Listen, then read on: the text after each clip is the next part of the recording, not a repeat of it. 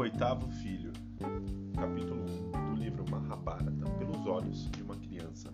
Eu sou Rafael de Souza, seja bem-vindo, seja bem-vinda, tenha uma boa história, viu?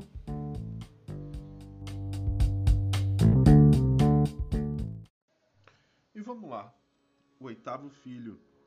Um dia, Santanu, o rei de Hastinapura, apaixonou-se por uma donzela, pediu para sua pediu sua mão em casamento, e a donzela, que também se sentiu atraída por ele, aceitou. Ela, no entanto, impôs certas condições. O rei jamais poderia perguntar-lhe quem era ou o que fazia.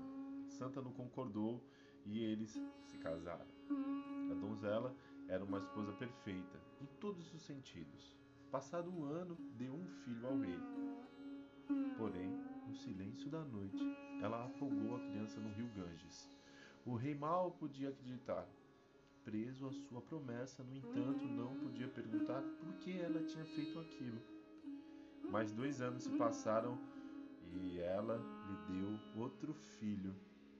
Novamente, na calada da noite, a donzela atirou-o ao rio.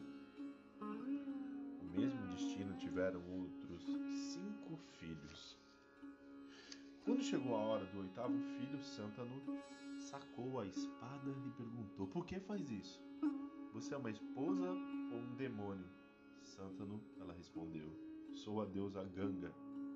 Esses filhos haviam sido condenados pelo sábio Vashista a nascerem neste mundo porque tinham roubado a vaca sagrada dele.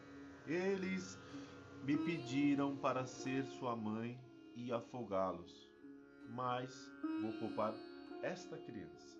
E então a deusa desapareceu com o bebê, ignorando as perguntas frenéticas de Santano. Por quê? Onde? Quem? Santano voltou ao palácio decepcionado. Muitos anos mais tarde, em um dia de tempestade, Santano estava sentado à margem do rio Ganges, sobre o abrigo de uma árvore. Seus olhos viram um menino atirando flechas na outra margem do rio.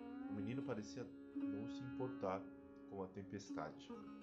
A deusa Ganga surgiu diante de Santanu e disse: Este é seu filho, Deva Vrata.